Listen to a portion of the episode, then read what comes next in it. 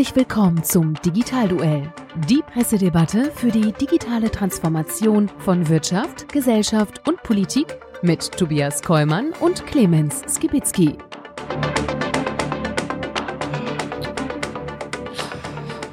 Hallo und herzlich willkommen zum Digitalduell unserer Pressedebatte rund um das Thema digitale Transformation. Mein Name ist Tobias Kollmann und mit mir im Ring ist wie immer Clemens Skibitzky. Wir freuen uns darauf, mal wieder mit euch gemeinsam durch spannende Presseschlagzeilen zu gehen aus den verschiedenen Online- und Offline-Medien zum Thema Digitalisierung aus der abgelaufenen Woche und äh, dabei die Hintergründe zu beleuchten. Und die Besonderheit bei dieser Pressedebatte für die, die uns jetzt zum ersten Mal zuschauen und zuhören, wir kennen die ausgewählten Schlagzeilen des Kollegen, der hier mit uns im Ring ist, äh, entsprechend nicht, auch die von unseren Gästen und heute erstmalig auch mit einer Zuschauerfrage, die wir eben vorher uns nicht angeschaut haben, um eben hier spontan in den Ring zu steigen und unsere Meinung in diesem Digital-Duell zu vertreten. Dabei geht es diesmal um die Kalenderwoche 4 im Jahr 2021 und es ist somit die siebte Folge von unserem Digitalduell. Auch für diese Ausgabe haben wir mal wieder die Location gewechselt und wir sind diesmal zu Gast im Digital Hub oder Digital Hub, wie es so schön heißt, in Bonn.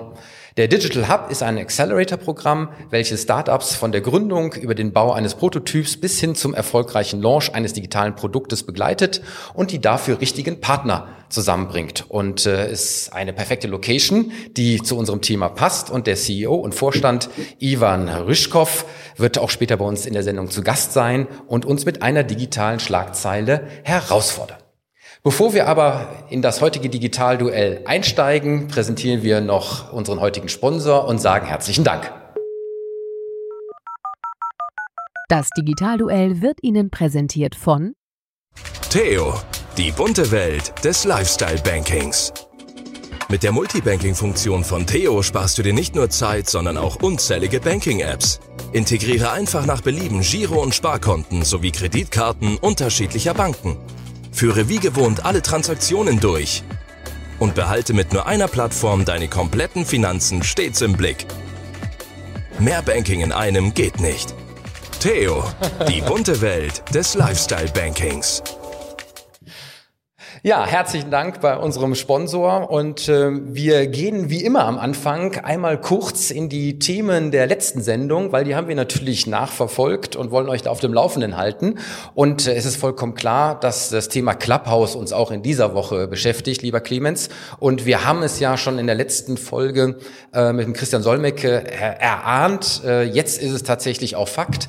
Ähm, ich habe die Schlagzeile aus äh, äh der Horizont, 28.01. Verbraucherschutz spricht Mahnung gegen Clubhouse aus. Die Verbraucherzentrale Bundesverband hat eine Abmahnung geschickt wegen der Verstöße von Clubhouse gegen die DSGVO insbesondere auch das, was der Clemens Solmecke, äh, Entschuldigung, der Christian Solmecke gesagt hat, ähm, dass wir eben hier keine AGBs auf Deutsch haben, ja, und natürlich die Weitergabe von den entsprechenden Adressen ähm, an Clubhouse mit den ganzen Telefonnummern an der Stelle eben nicht äh, der DSGVO entspricht. In dem Zusammenhang ähm, habe ich einen Hinweis bekommen, auch aus unserem sozialen Netzwerk bei Facebook. Da hat nämlich der Marco Jung ähm, mich darauf aufmerksam gemacht, dass er gehört habe, dass die MDBs, also die Mitglieder des Bundestags, von der Fraktion deshalb auch um die Deinstallation der App gebeten haben, damit eben hier diese Telefon- und äh, Adressweitergabe nicht erfolgt. Ähm, muss man an der Stelle sagen, kein offizielles Medium von Hörensagen, aber ich sag mal ein Verbandsvertreter, der äh, nah an der Sache dran ist. Und ich sage dann immer gerne, schau auf die Fakten, die haben es natürlich nicht gemacht. Die haben sogar noch mehr gemacht. Ich glaube, die haben da irgendwie so eine, die, die ihre Datenstrategie auch genau dort vorgestellt. Und bei der Frage mit der, mit der Verbraucherschutzabmahnung, weißt du, wo die die hingeschickt haben? Hm, sag es mir. An die Adresse in den USA. Da bin ich immer so gespannt, was da zurückkommt. Wenn das überhaupt dann kommt, dann gucken die wahrscheinlich diesen Brief an und sagen, ja, äh, viel Spaß keine Ahnung, Return to Sender. I don't know. Wir werden das weiter spannend verfolgen, würde ich sagen. Äh, spätestens dann, äh, wenn die Verbraucherschutzzentrale äh, da keine Antwort drauf bekommen sollte und dann eben hier ähm, auch vor ein Gericht gehen muss, ähm, um vielleicht dann Anwesenheit zu ermöglichen. Dann hatten wir beim letzten Mal gesprochen ähm, über äh, die deutsche Corona-Software. Ja, du wirst dich erinnern, die bei unseren ja. äh, Gesundheitsämtern äh, offensichtlich noch nicht angekommen ist. In Afrika ist sie angekommen und tatsächlich die Bild-Zeitung, ich hätte nicht gedacht, dass ich die auch mal hier zitiere, äh, am 28.01. geht da sozusagen gemeinsam mit uns auf die Barrikaden und fragt sich, warum das entsprechend nicht funktioniert, wo doch weltweit über 270 Millionen Einwohner mit SORMAS abgedeckt werden und diese Software sogar speziell auf die Bedürfnisse des öffentlichen Gesundheitsdienstes in Deutschland angepasst wurde und zugeschnitten wurde und tatsächlich aber nur 111 von insgesamt 300 75 Gesundheitsämter, die auch nutzen. Und pass auf, wir haben ja beim letzten Mal noch spekuliert, was die Gründe sind.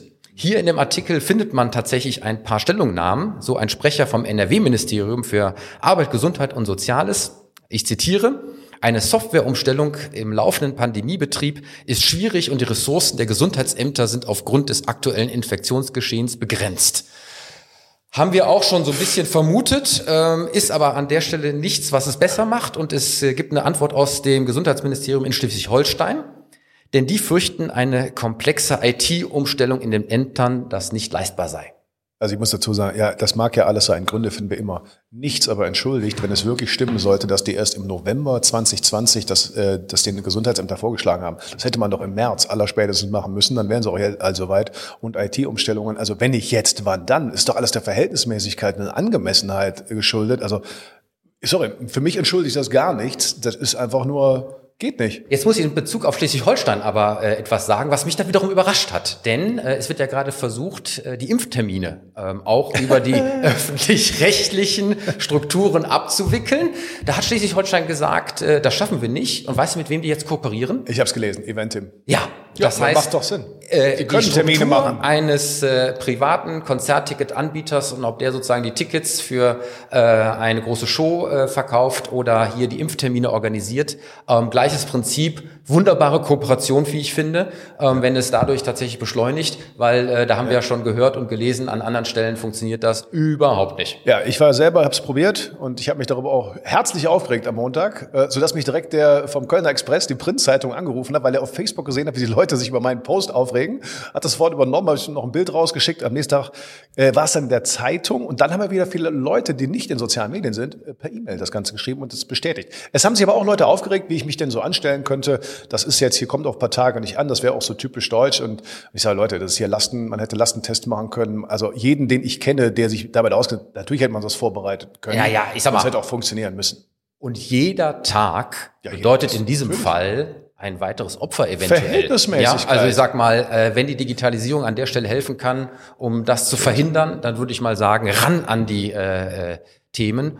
Und ähm, ran an die Themen ist ein gutes Stichwort, denn damit kommen wir zur ersten Schlagzeile von heute, mhm. lieber Clemens. Und äh, äh ich habe dir jetzt eine dreifache Links-Rechts-Kombination mitgebracht, äh, denn ich habe dir nicht nur eine Schlagzeile mitgebracht. Ich habe dir nicht nur zwei mitgebracht. Nein, ich habe dir sechs mitgebracht, die zusammenhängen und ich äh, gebe dir jetzt mal gerade sozusagen in der Reihenfolge zum Besten. Erste aus dem Standard, 27.01. Deutscher E-Commerce-Handel wächst 2020 um fast 15 Prozent. FiFashionUnited.de, 27. Januar. Otto steigert Online-Umsätze im Corona-Jahr um mehr als 20 Prozent, liegt also über dem Durchschnitt. Ähm, ebenfalls aus Fashion United, ähm, 26. Januar. Onlinehandel wird 2021 die 100 Milliarden Euro Grenze überschreiten. Und jetzt kommt die eigentliche Schlagzeile, mit der ich dich konfrontieren möchte. H&M. Wir haben Angst um unsere Arbeit. Medienkonzern streicht 800 Stellen. Warum? Der drittgrößte Modekonzern der Welt sah bis vor kurzem die größten Wachstumspotenziale in der aggressiven internationalen Expansion seiner Filialnetze. Das ist jetzt nicht mehr so. Die Konzernführung hat die Strategie aufgegeben. H&M setzt jetzt aufs Digitale und wird jetzt stärker den Online-Shop in den Mittelpunkt rücken. Und das bedeutet, die Stellen in den Unternehmen werden abgebaut. Und du wirst dich erinnern, die allererste Schlagzeile in unserem Digitalduell war über IKEA in einem ähnlichen Zusammenhang, die eben auch dort äh, entsprechend jetzt neu agieren. Spannend jetzt an dieser äh, Schlagzeile fand ich, dass, äh, und äh, ich zitiere jetzt sozusagen aus dem Artikel, die Mitarbeiter wütend sind über die verpasste Digitalisierung. Natürlich. Das heißt, die waren sogar gemeinsam schon in der Erkenntnis, dass natürlich äh, die Digitalisierung äh, auf sie auch äh, hereinprasseln wird. Äh, und sie standen dem aber offen gegenüber und ich zitiere einen Mitarbeiter von H&M, wir wissen, dass in den Geschäften neue Technik eingeführt werden muss und auch der Online-Shop an der Stelle eine breitere Aufmerksamkeit benötigt. Wir hätten uns aber auch gerne bereit erklärt, uns fortzubilden und zum Teil dieser Digitalisierungswelle zu werden, denn wir wollen die Technik auch nutzen, um die Kunden besser beraten zu können. So, und ja. jetzt frage ich dich, ist das nicht an der Stelle mal wieder ein absolutes Versäumnis einer Führungsetage in einem großen Unternehmen, dieses Thema vor sich hergeschoben zu haben und obwohl sogar in den Mitarbeiterebenen eine klar erkennbare Akzeptanz für diese Veränderung gewesen ist, es nicht zu tun? Ja, also wir beide beschäftigen uns ja wirklich schon lange mit dem Thema Change Management und gerade im Handel, äh, ich wirklich schon ich glaube, das war mein erster, allererster große Kunde schon 2009, 2010, also gerade Textilhandel da habe ich halt schon ein bisschen entschuldigend sagen müssen, dass die natürlich über Jahrzehnte anders gewachsen sind und die Führungsetagen sitzen halt so wenig Digital Natives. Und ich muss auch sagen, 2010 habe ich Verständnis dafür gehabt, ähm, dann aber nicht diesen Übergang, die Integration digital und offline, denn offline hat für mich auch Riesenvorteile, äh, sehr, sehr früh und sehr massiv anzugehen. Das ist in der Tat ein Versäumnis. Da kann man jetzt spekulieren, was die Gründe sind. Ähm, aber wir hätten dort mehr digitales Integrationsdenken haben müssen. Wir haben es bei IKEA schon mal angesprochen. Für mich lag immer schon der Schlüssel darin, die Menschen vor Ort sind der Schlüssel. Die haben wir in dem Handel viel zu sehr, und das sind fast in allen Branchen im Handel, äh, zu Einräumhilfen oder Falthilfen oder sowas degradiert sehr oft, und das hätten wir viel lieber, das Menschliche, das in die Augen gucken, das, das Soziale, das Verstehen, ähm, enablen müssen. Also wir hätten sie befähigen müssen, dass die digitalen Informationen zu wissen, dass ich also weiß, wer kommt dort rein, mit welcher Größe, was sind vielleicht seine Zusammenhänge, und dass ich viel, viel besser dann abholen kann, weil eine Maschine kann das eben nicht so gut. Trotzdem muss man an der Stelle halt sagen, äh, die Angst ist ja schon berechtigt, weil du könntest ja jetzt an der Stelle noch so sehr alle Mitarbeiter schulen, alle versuchen mitzunehmen. Es gibt ja Rationalisierungseffekte aufgrund von Digitalisierung, das kann man an der Stelle nicht verschweigen. Und das wird am Ende auch natürlich zu Einsparungen führen, ja, äh, insbesondere dann, wenn die äh, Umsätze sich weiter in einen Online-Shop verschieben, weil wir wissen alle, das Personal hinter einem Online-Shop ist nicht das gleiche wie über ein so großes reales Filialnetz. Ja, boah, jetzt steht der Basser so weit weg von mir, ich komme ja gar nicht dran. Ich mach für dich. Okay. Ja, ich gebe dir recht, natürlich kann es Rationalisierungseffekte geben. Die Frage ist ja nur, welcher Effekt ist größer, dass du eben die Expansion durch die komplette Integration, dass du nicht mehr denkst im Entweder-Oder. Die haben ja ganz, ganz lange immer im Entweder-Oder gedacht. Digital, also online shoppen oder. Nein, das ist doch natürlich eine Integration. Und H&M, das ist jetzt äh, Zufall, weil eine Firma, wo ich Verwaltungsrat bin, ähm, den NextArt Technologies in Berlin, die haben nämlich ihre Scanner jetzt. Die haben einen Vertrag gerade mit H&M gemacht, dass die nämlich hingehen und sagen, du wirst dann ab Sommer wahrscheinlich, der, der Prototyp ist schon da, glaube ich, ähm, dass sie, dass du das Fitting machen wirst können. Du wirst dich deinen 3D-Scan haben und dann werden dir deine maßgeschneiderten Größen immer passen. Die erhoffen sich natürlich davon, dass im Onlinehandel die Retourenquote zurückgeht, weil du dann genau weißt, was dir passen wird. Und das sind Konzepte, die wurden schon vor zehn Jahren mal probiert. Damals war aber die Welt noch nicht so weit. Ich bin gespannt, ob das jetzt eben so wird. Wir müssen ja davon gehen. Wir leben doch nicht entweder online oder offline. Mal will ich in den Laden gehen, aber es ist ja eins. Wenn die wüssten, was schon meine passenden Größen sind, was mir gefällt und so weiter, dann komme ich doch in den Smalltalk vielleicht jemand, aber die Information muss man nicht alle neu erfragen. H&M, H&M ist übrigens da nicht äh, äh, das einzige Modeunternehmen, was ja. offensichtlich äh, die Zeichen der Zeit nicht erkannt hat. Ich halte dir jetzt mal ein Zitat in äh, die Kamera. Äh, da wirst du wahrscheinlich umkippen. Äh, vielleicht magst du das vorlesen. Obwohl wir uns regelmäßig neue Geschäftsmodelle anschauen, gibt es keine Pläne für Online-Verkäufe. Das sagt die Primark-Sprecherin. Oha. Oha. Und jetzt pass auf. Und das ist jetzt der eigentliche Gag, denn unter diesem Zitat ist ein Artikel bei der Textilwirtschaft verlinkt mit dem Titel Kein E-Commerce, massive Umsatzverluste für Primark. Und trotzdem diese Aussage, obwohl es an der Stelle ersichtlich ist. Tja, da würde ich sagen, da müsste man mal im Management mal ein bisschen Kopf waschen. Vor allen Dingen, was ich da an der Stelle nicht begreife, ist, ob es da wirklich noch den Glauben gibt, dass wenn Corona vorbei ist, es alles sich wieder sozusagen automatisch zurückentwickelt und es wieder so ist wie vorher. Ich, das glaube ich nämlich nicht. Ich glaube, es ist, ich glaube, es ist eine Mischung. Das ist ja auch, du hast ja eben die, die Zahlen vom Onlinehandel genannt. Ich, jahrelang habe ich, wenn ich mit Händlern geredet habe, gesagt, das ist immer noch, obwohl uns das, die digital natürlich unterwegs sind, schon gigantisch groß vorkommt, sagen die, im Vergleich zu dem ursprünglichen Offline-Handelsvolumen ist das ja immer noch total wenig. Und ich habe die Zahlen nicht genau im Kopf, aber es ist ja teilweise wirklich noch so. Die Wachstumsraten gigantisch, aber das Niveau ist noch kleiner und noch fühlen es viele nicht. Stark. Aber es gibt einen entscheidenden Unterschied. Bislang musste der Onlinehandel gegen die Gewohnheit des Offline-Shoppings antreten.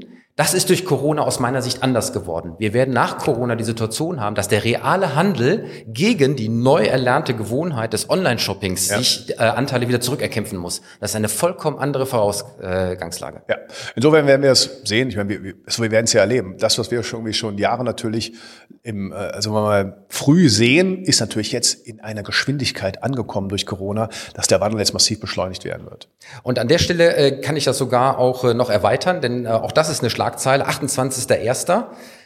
Douglas schließt jede fünfte Filiale in Europa. Warum? Weil eben äh, die Chefin Tina Müller jetzt ihre Hoffnung aufs Digitalgeschäft äh, legt und äh, für mich da wieder auch eine, ein, ein Sinnbild für eigentlich eine Fehlinterpretation des Ganzen, denn ich zitiere, sie sagt, das Sparprogramm sei eine logische Konsequenz aus dem Trend zum Onlinehandel.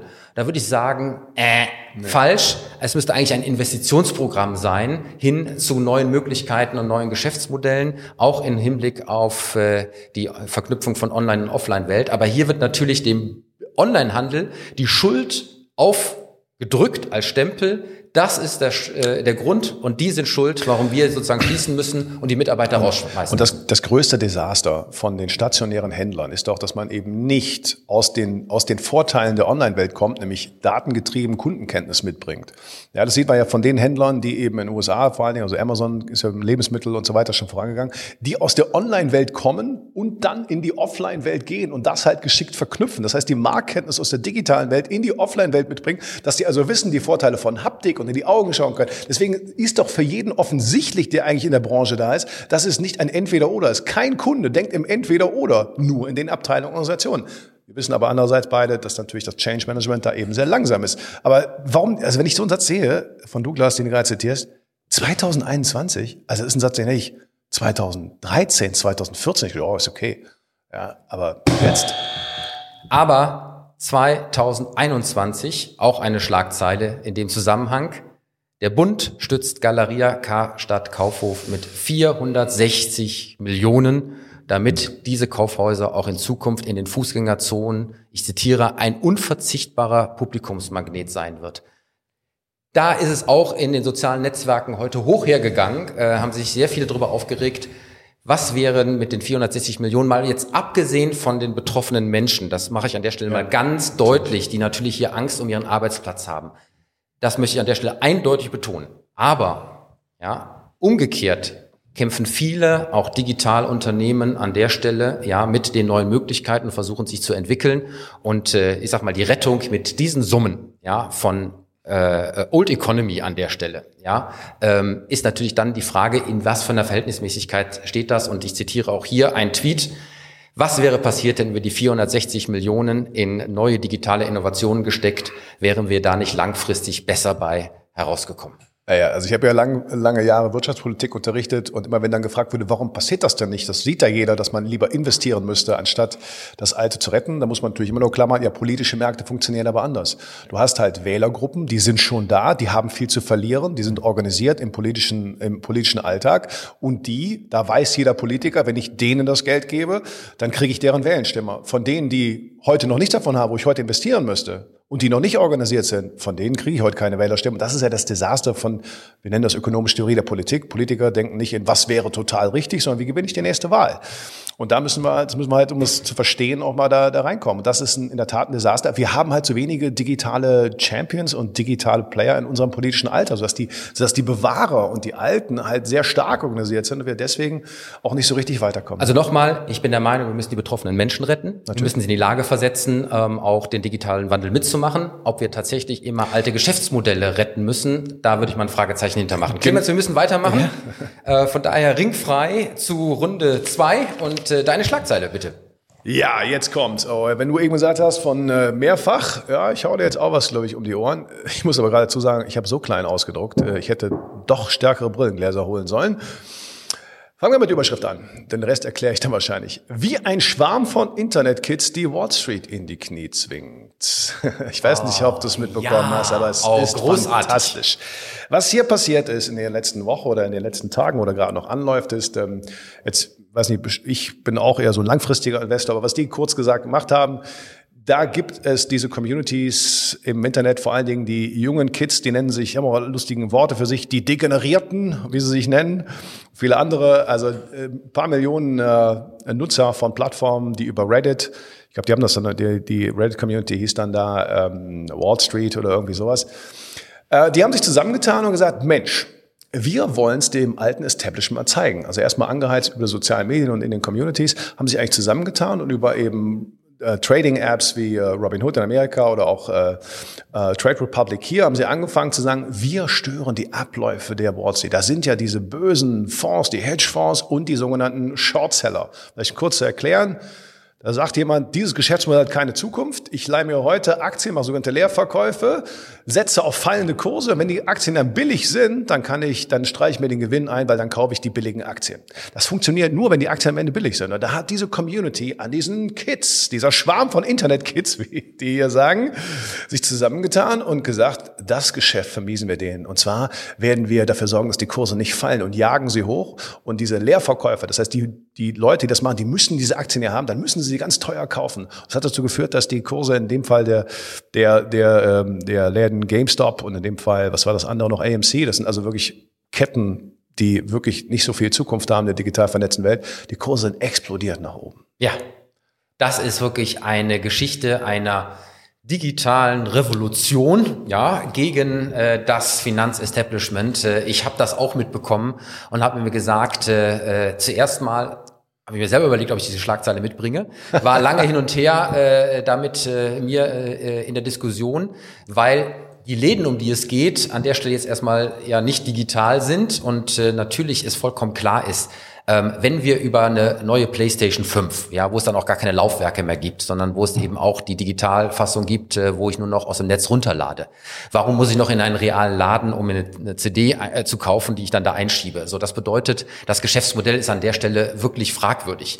Spannend ist aber natürlich in diesem Zusammenhang, ähm, dass eben sich die Community digital organisiert hat um hier eine Bewegung auszulösen, die, glaube ich, jetzt vieles miteinander in Verbindung bringt, nämlich ähm, Bedenken gegen das Establishment, ähm, diese äh, Hedgefonds, die ja immer sehr, sehr böse auch tituliert und interpretiert werden im Hinblick auf äh, die kommen, zerschlagen, schmeißen Leute raus, die machen einfach nur das Geld ähm, auf, dem, auf dem Rücken von den betroffenen Leuten. Ähm, und äh, dass die sich sozusagen äh, digital organisiert haben, um eine ein, eine Schwachstelle im System auszunutzen, nämlich sozusagen gegen zu spekulieren äh, und die Kurse in die Ho Höhe zu treiben, damit die Hashfonds, die auf fallende Kurse gesetzt haben, in Probleme kommen. Das finde ich an der Stelle natürlich schon bemerkenswert und äh, zeigt mal wieder, wie auch die etablierten Systeme in allen Bereichen, jetzt hat's mal äh, einen durchaus äh, durchgereiften Finanzsektor erwischt, wie die eben über digitale Bewegungen, digitale Communities, digitale Verknüpfungs- und Multiplikationseffekte schlicht und ergreifend an der Nase herumgeführt und wie auch, soll ich mal, einem Ring, ja, mit dem Kuh durch die äh, durch die Stadt gezogen werden äh, und mit ihren eigenen Waffen geschlagen werden. Äh, sag mal, Crowdfinancing ist ja das eine, ja, an der Stelle, ich weiß gar nicht, wie man das nennen will. Ähm, äh, Crowdfinancing, Bashing, ich weiß nicht, keine Ahnung, aber ähm, das ist wirklich ein, eine Hammergeschichte. Es ist ein Phänomen, würde ich einfach sagen, und man kann auch daran interessante, aber natürlich auch sehr, sehr schlechte Dinge finden, weil das ist ja angetrieben. Da werden, können auch sehr viele Leute sehr viel Geld verlieren dabei. Nicht nur die, die man vielleicht treffen wollte, sondern wer diesen diesen völligen Wirrwarr, diesen orientierungslosen Wirrwarr, der da gerade passiert,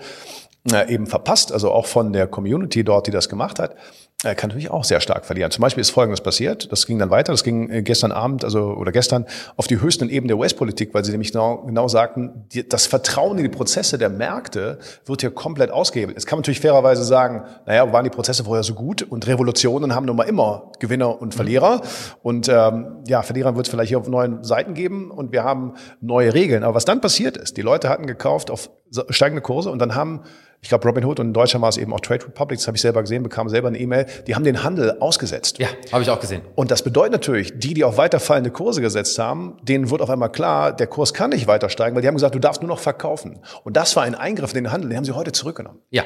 Ja, und das, da muss man, also das ist wirklich eine sehr, sehr, ja. ich sag's mal neutral gesagt, spannende Situation, auch mit offenem Ende. Aber Absolut. wir haben neue Möglichkeiten, die neue Spieler in einem Markt ähm, haben, wo man vorher gesagt hat, aber diese Hedgefonds, die sind doch so mächtig.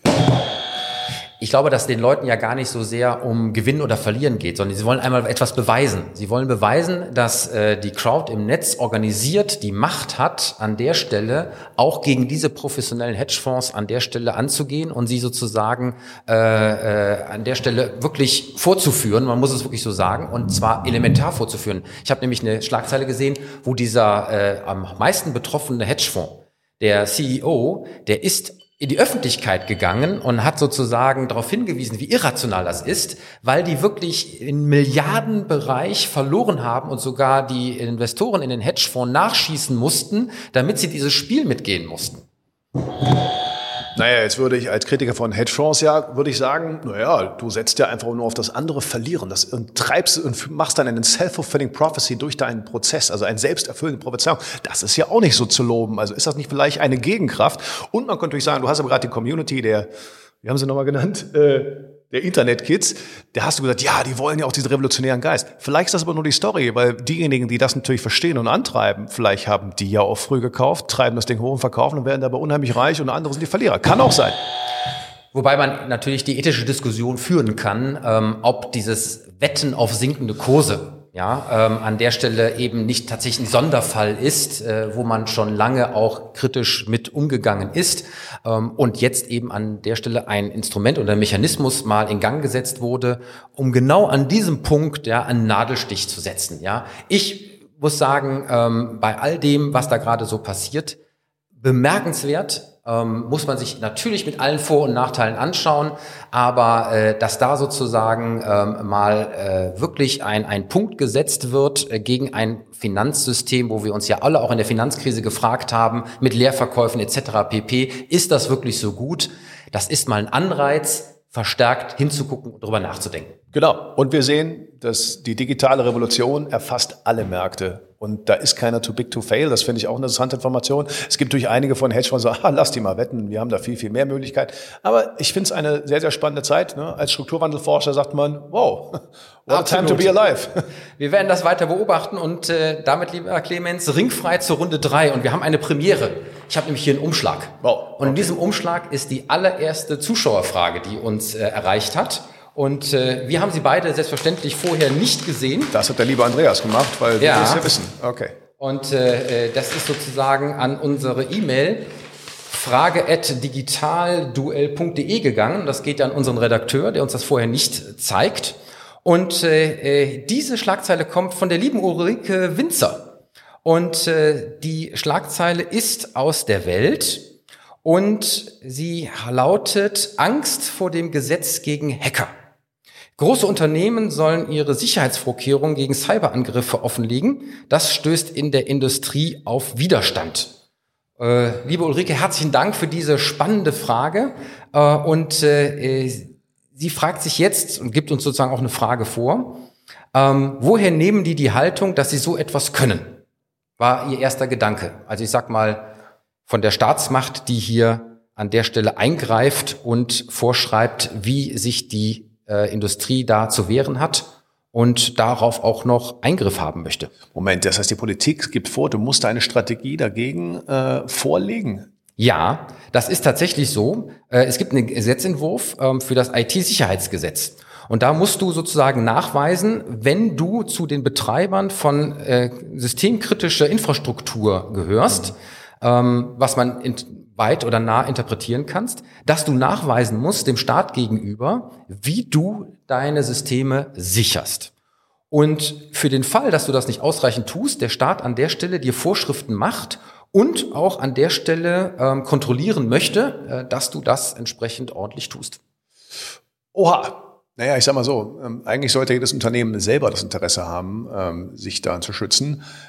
Ist das jetzt wieder einfach, aus meiner Sicht würde ich sagen, wahrscheinlich wieder eine Strafe Überregulierung bei systemkritischen ähm, ja, Industrien kann man natürlich sagen, wenn wir über Energie, Wasserversorgung und so weiter ähm, reden, dann würde ich jetzt mal tippen, dass es dort sowieso bitte schon so viel Aufsichtspflichten gibt, dass das jetzt noch eine Hürde da, dazu ist. Aber das Ziel, ist natürlich richtig. Die Frage ist, ob es richtig gemacht ist. Weil das Ziel, dass wir auch untereinander die Angegriffenen und die Cyberangriffe werden ja immer mehr, dass die untereinander lernen. Man hätte also eher sagen müssen, leg nicht deine Strategie der Behörde vor, sondern schaffe vielleicht eine Selbsthilfeplattform, dass die sich untereinander gut austauschen können, damit wir möglichst schnell und effizient äh, sichere Strukturen haben, überall auch gegen neue Entwicklungen. Das halte ich wahrscheinlich, hätte ich für effektiver gefunden, anstatt du musst eine Behörde das äh, hinterlegen. Also ja, es sagt mal, äh, es gibt da sicherlich zwei Punkte, über die wir sprechen müssen. Offensichtlich äh, traut es der Staat den Unternehmen nicht zu, sich selbst drum zu kümmern. Das ist ja schon mal an der Stelle ein großes Misstrauen in die Handlungsfähigkeit der betroffenen Unternehmen. Äh, und umgekehrt, wenn dem so ist, ist ja wahrscheinlich auch was Wahres dran, schaffen sie Unternehmen an der Stelle eben nicht, sich äh, die neuesten Sicherheitsstandards an der Stelle äh, zuzulegen. Interessanterweise hat die liebe Ulrike hier an der Stelle auch nochmal einen Kommentar dazu abgegeben. Unser Staat, der es nicht schafft, Schulen zu digitalisieren, trotz eines Virus, und der immer noch Faxe einsetzt, soll nun in die Lage gesetzt ja. werden, zu bewerten, wie sicher unsere Unternehmen sind und welche entsprechenden Systeme dafür eingesetzt also werden. Also bei der Kritik muss ich ihr vollkommen zustimmen. Wir sehen ja gerade, äh, haben ja schon die Gesundheitsämter angesprochen, wir sehen gerade äh, die Schulen, wir sehen die ganzen Verwaltungen. Überall, wo Fati-Staat gerade äh, Digitalisierung hätte machen müssen, schon seit Jahren vorbereiten, sind wir voll hinten dran. Also dann zu glauben, dass, dass sie das hier besser können, das, meine, das ist eine Frage. Ich sehe in der Tat für mich auch einen, ich fühle zumindest so einen Staatsgläubigkeit, wo ich mich frage, wie kommen die Leute darauf, dass die das besser können? Ich will jetzt gar nicht vom Berliner Flughafen ankommen, sondern die Digitalisierungsbeispiele haben wir ja und wir beide sind lange in dem, da in der Politik unterwegs. Also wenn sie irgendwo gezeigt haben, dass das nicht unbedingt das beste Management ist, äh, einfach und nicht, weil, das, weil ich irgendwelche Leute angriff oder irgendwelche Politiker, sondern das System ist im Moment nicht sehr leistungsfähig gemessen an dem Gesetz, also im Geld, was da eingesetzt wurde.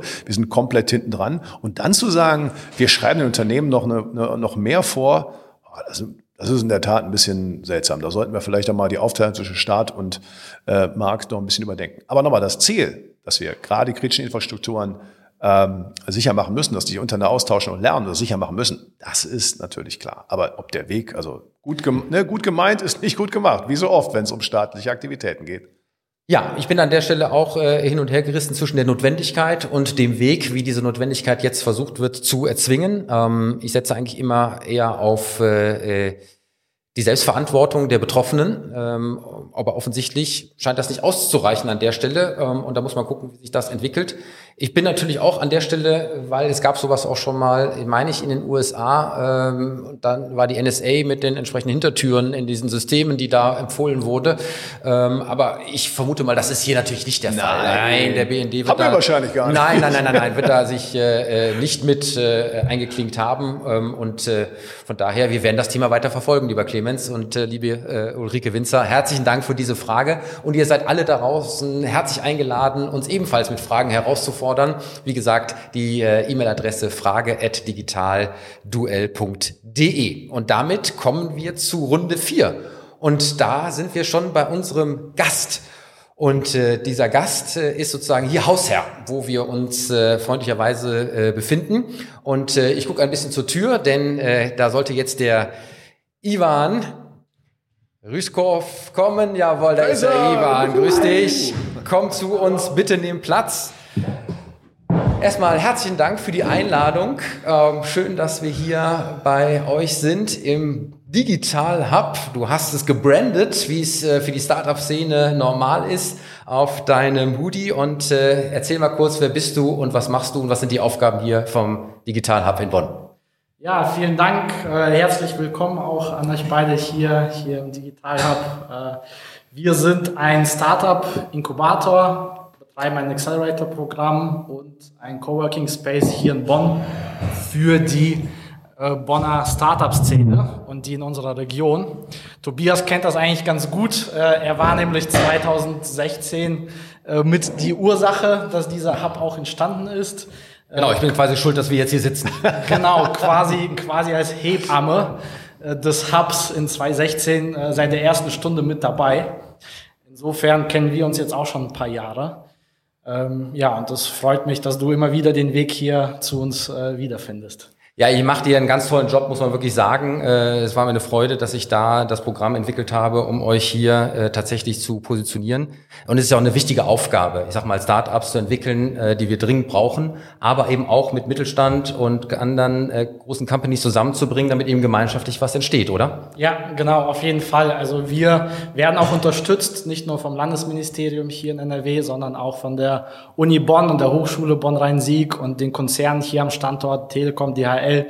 Das ist wieder mal so ein Beispiel, wo, wo ganz viele Player, Stakeholder zu sich zusammengetan haben und gesagt haben, wir müssen hier die digitale Startup-Szene unterstützen äh, und ausbauen und äh, ja, mit Rat und Tat dies, äh, dies auch tun. Und das in meiner Geburtsstadt. Da muss ich sagen, bravo. Und, Was? Äh, das wusste ich ja gar nicht. Ja, ich bin gebürtiger Bonner. Bist ja einzig Kölsche Junge, aber für mich das Rheinland. Ihr habt ja auch so was ja. Manchester oder was? Und Absolvent der Uni Bonn ja auch, oder nicht? Äh, ich habe an der Uni Bonn studiert, äh, habe dort äh, mein Vordiplom gemacht, so hieß das damals noch. Die Älteren ja. unter uns werden sich erinnern. Was äh, schaust du mir an? Ja, ich gucke nur so, du bist ja fast bei mir. Ähm, und von daher, äh, ja, war eine schöne Zeit. Mein Lieber, du hast uns eine Schlagzeile mitgebracht. Wir sind ganz neugierig. Schieß los. Ja, habe ich. Und zwar die Schlagzeile äh, vom 27.01. Äh, diese Woche am Mittwoch. Und zwar vom Studenten zum Multimillionär. Das steckt hinter dem SAP-Zukauf Signavio auf handelsblatt.de oder com. Und zwar geht es darum, äh, hier steht es auch, äh, Gero Decker hörte einst Vorlesungen beim SAP-Mitgründer Hasso Plattner. Jetzt kauft der Konzern sein Software-Startup für knapp eine Milliarde Euro. Also eine schöne äh, quasi Startup-mäßige vom Tellerwäscher zum, äh, zum Millionär-Geschichte. Äh, Und äh, die Frage, die, die ich in diesem Zusammenhang für euch habe, ist, ist das Ganze jetzt auch ein Zeichen, wenn man auch irgendwie auf den, auf den Oetker-Kauf äh, äh von Flaschenpost äh, in Höhe von einer Milliarde sieht, dürften wir jetzt zukünftig noch mehr Unicorn-Startups und solche Deals in Deutschland erwarten? Ich würde mal sagen, ich hoffe das, ja, weil ähm, wir haben ja das Problem, dass äh, diese Startups ähm, jetzt nicht äh, in Scharen an die Börse gehen. Ja, das heißt, der, dieser IPO-Kanal ist an der Stelle nicht so ausgeprägt wie in anderen äh, Ländern, insbesondere den USA. Und das Thema hatten wir auch äh, mal in der Sendung. Ähm, und Deswegen ist sozusagen der Exit-Kanal, der jetzt nicht nur ein Weg damit, sondern eben auch eine gleichzeitige Wachstumschance ist, über den Verkauf an Corporates, ja, eine wesentliche Stütze von unserem äh, Startup-Ökosystem. Von daher würde ich mir wünschen, wenn es mehr Konzerne gibt, die eben äh, nicht nur mit Startups zusammenarbeiten, sondern dann eben an der Stelle äh, auch tatsächlich äh, so einen Aufkauf machen und äh, damit eben vielleicht auch den großen Sprung auf die Weltbühne ermöglichen. Das ist ja mit SAP an der Stelle durchaus möglich.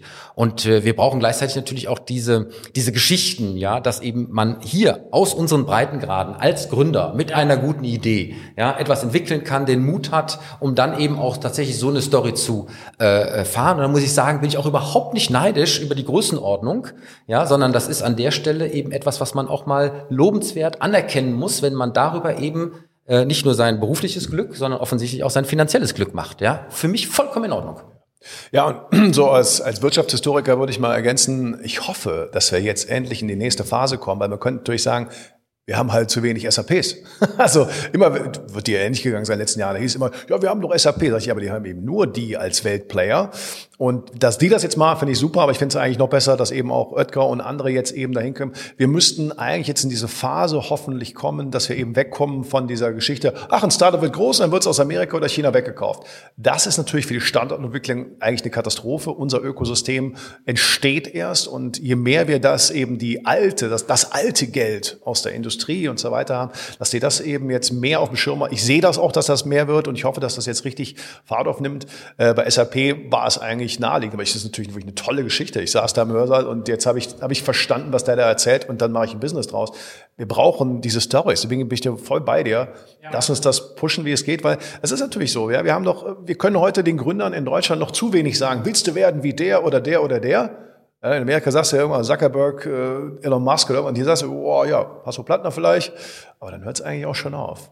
Ja, ich denke, ich denk, das ist auch ein gutes Zeichen, äh, dass das Ökosystem sich auch langsam weiterentwickelt, dass auch die alte Generation der erfolgreichen äh, Gründer, also Hasso Plattner. Hier war wohl äh, seit 2016 auch der ehemalige CEO Lea Apotheker dabei, auch praktisch weiter investiert, also nicht, nicht einfach nur in andere Startups in, der Valley mit, äh, sich mit beteiligt, sondern hier auch in das Ökosystem mit der Hochschule, mit dem Hasso-Plattner-Institut, da eben auch diese nächste Generation auch fördert.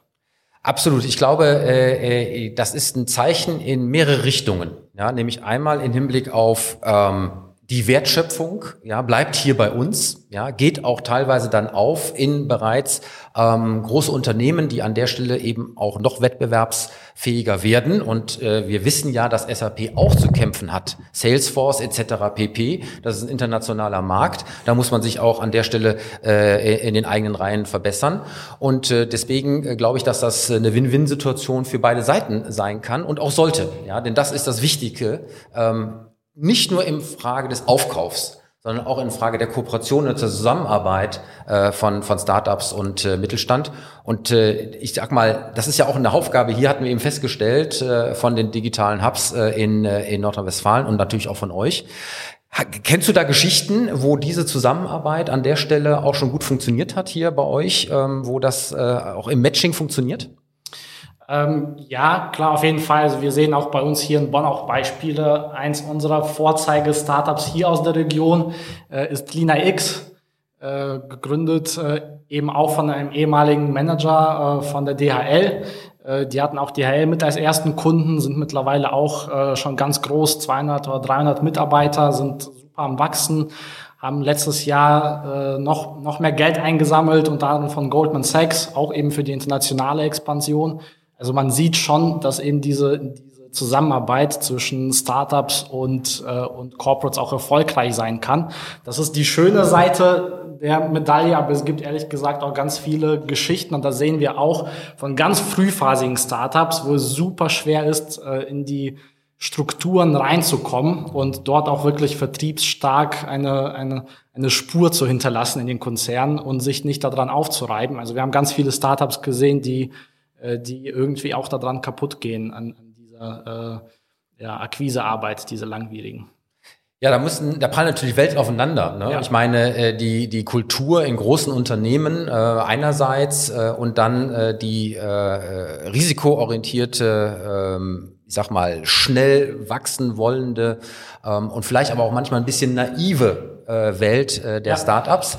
Ähm, trotzdem glaube ich, dass da in irgendeiner Art und Weise ein faires Miteinander existieren kann wenn es eben tatsächlich auf Augenhöhe passiert, in Hinblick auf die gemeinsame dann entstehende Entwicklung. So, und äh, das ist ja hier ein Duell, ja. Das ja. heißt, äh, du hast uns eine Frage mitgebracht, äh, wir haben dir aber auch eine Frage mitgebracht, die daran ja. anknüpft. Und äh, äh, wenn das sich bewahrheitet, dann muss ich wirklich sagen, ist jetzt mal mein Entsetzen riesengroß, lieber Clemens, äh, so wie bei dir letzte Woche mit den Gesundheitsämtern, weil äh, heute äh, wird äh, in ähm, äh, im Business Insider wird berichtet äh, vom Timo Brücken, Fressnapf äh, gegen Tierarzt Startup, ja, du kannst nichts machen gegen so einen Konzern. Und da hat es mir fast die Schuhe ausgezogen. Und wie gesagt, ich muss ein bisschen vorsichtig sein, äh, weil auch äh, ja das an der Stelle eine Berichterstattung ist, äh, wo jetzt Fressnapf selber auch noch nicht so richtig zu kommentiert hat.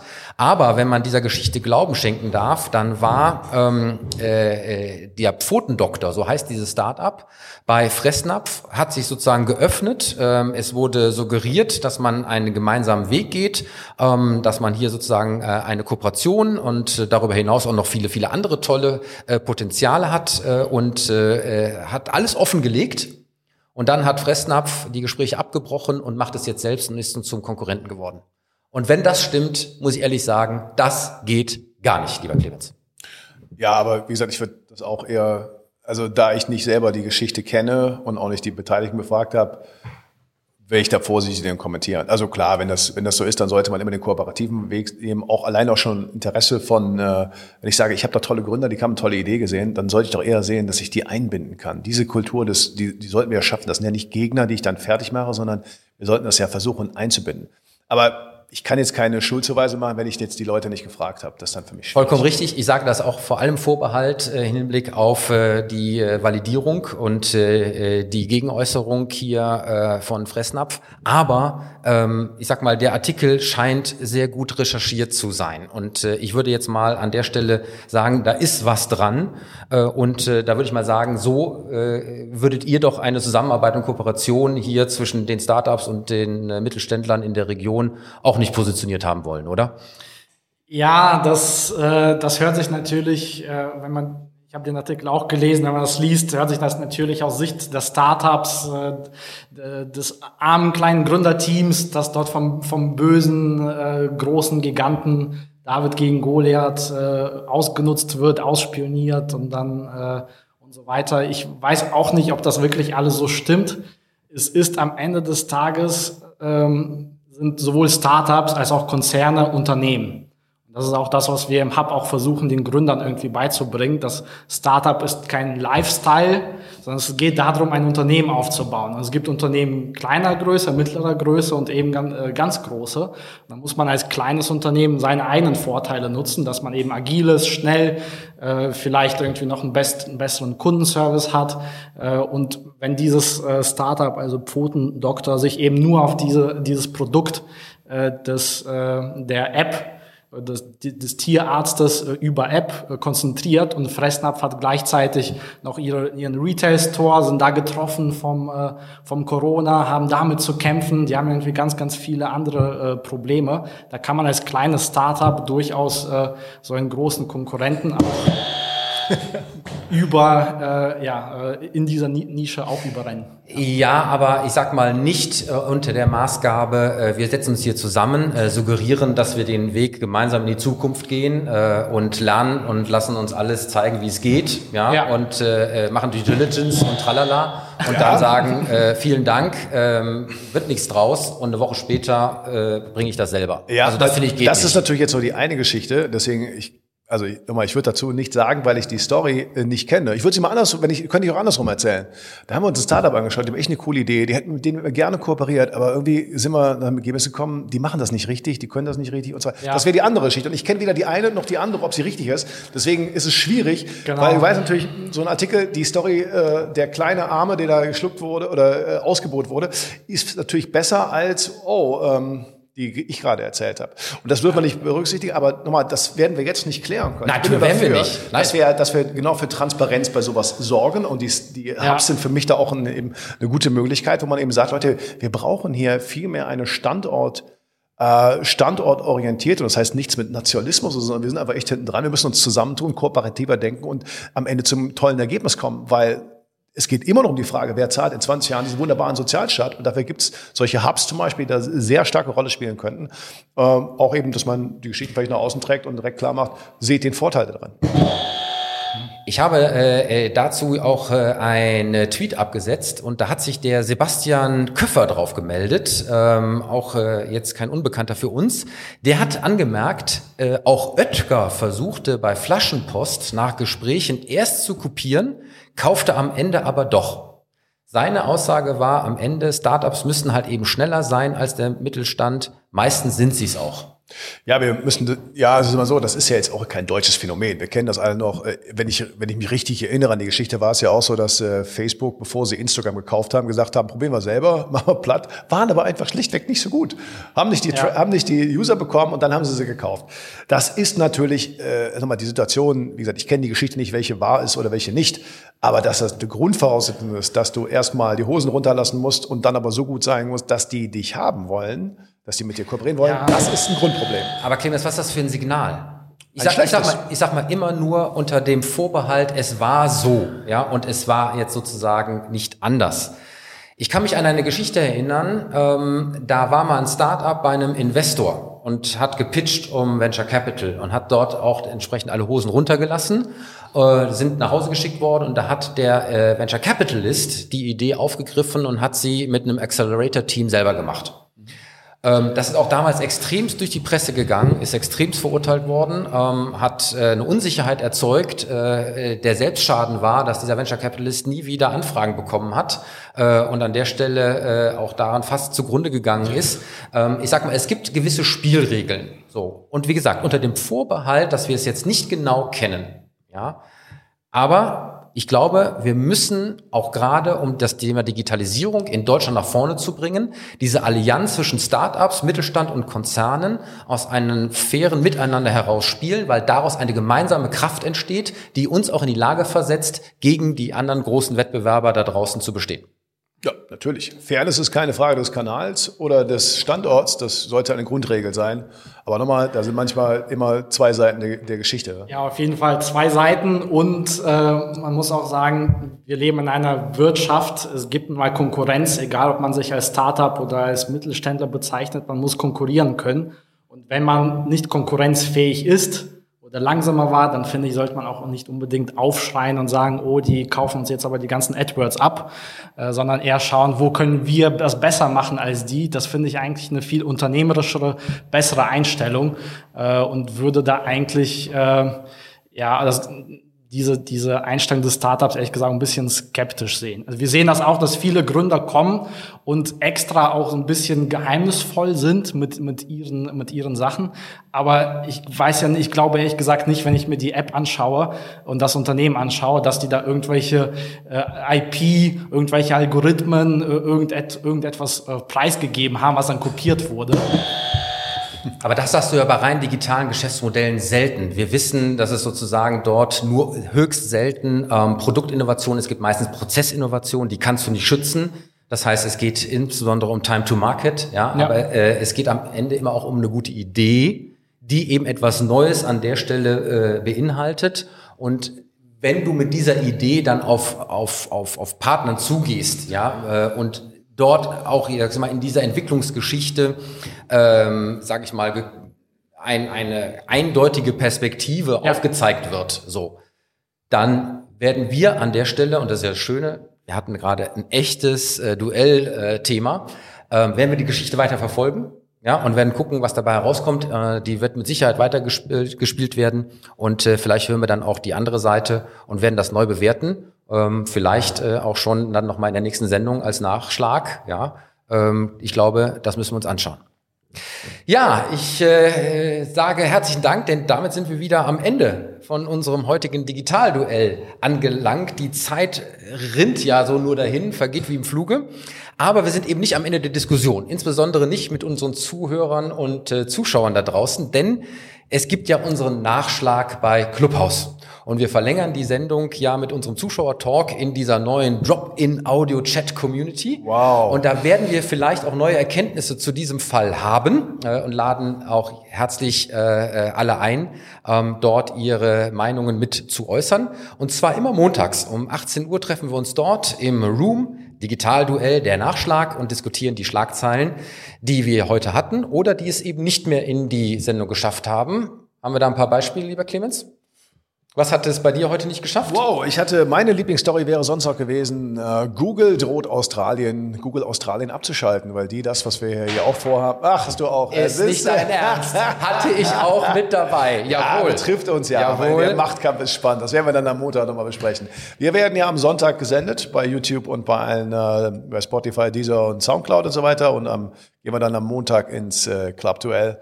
Da kann man das dann, glaube ich, noch gut besprechen. Genau, äh, da werden wir auch den neuen Digitalreport 2021 besprechen, ähm, der vom European Center for Digital Competitiveness herausgegeben wurde. Da gibt es nämlich spannende äh, Statistiken, äh, wie unsere Bevölkerung gerade die digitale Lage der Nation einschätzt. Äh, sicherlich auch total spannend. Ja, und dann laden wir euch natürlich ein, wie gesagt, auch auf die virtuelle Bühne dort zu kommen und uns Feedback zur Sendung und zu den Themen zu geben. Damit hoffen wir, dass sich auch die heutige Sendung vor diesem Hintergrund wieder hören und sehen lassen kann. Und äh, ihr findet die aktuelle Ausgabe, der Clemens hat es gerade schon angesprochen, immer sonntags über unsere Medienkanäle www.digitalduell.de, aber auch bei allen Podcast-Plattformen und natürlich beim YouTube dann auch wieder mit unserer 360-Grad-Kamera. Besonders hinweisen darf ich auf unseren Twitter-Account, wo wir die Schlagzeilen aus der heutigen Sendung wieder posten werden, so dass man sich das auch direkt anschauen kann. Und das machen wir selbstverständlich auch bei unserer Fanpage bei Facebook. Seid mit dabei, liked uns und äh, ihr findet uns in allen Netzwerken unter dem Namen Digitalduell. Auch diese Sendung würde natürlich nicht unter Unterstützung unserer Partner funktionieren. Und so bedanken wir uns einmal mehr bei Gebhard Media, Deutschlands führendem und innovativen Podcast-Producer, bei der lieben Shirin de Bruyne, Unternehmerin und Kommunikationsexpertin mit Persönlichkeit, die die Stimme unserer Sendung ist für das Intro und das Outro. Wir bedanken uns bei unserem Sponsor Theo, der Multibanking-App. Wir bedanken uns natürlich bei unserem Gastgeber, ja, lieber Ivan, schön, dass wir hier zu Gast sein durften im Digital Hub in Bonn. Und wenn ihr uns da draußen mit eurem Unternehmen, Startup oder Institution zu einem Digitalduell herausfordern wollt, dann nehmt auch mit uns Kontakt auf über unsere Webseite und ladet uns einfach ein, denn dann kommen wir frei nach den Höhnern mit allem Mann vorbei. Hurra, hurra. So ist es. Und äh, die Zuschauerfrage hatte ich schon angesprochen. Wie gesagt, schickt uns äh, eine entsprechende Schlagzeile aus der kommenden Woche unter frage at digitalduell.de. Last but not least, die Titelmelodie kommt von musicfox.com. Damit habe ich doch eigentlich schon alles gesagt, lieber Clemens. Oder habe ich was vergessen? Ich denke ja, und ich kann jedem nur empfehlen. Also ihr habt hier echt ein super nettes äh, Digital Hub oder Digital Hub, wie man es sagt, aber es sieht top aus, ist direkt am Rhein. Man sieht hier, hier passiert was und das macht wirklich Spaß hier zu sein. Vielen Dank dafür. Danke euch. Dann sehen und hören wir uns wie immer beim nächsten Digitalduell und ich schließe wie immer mit meinem Satz, macht es gut, macht es digital und bleibt gesund.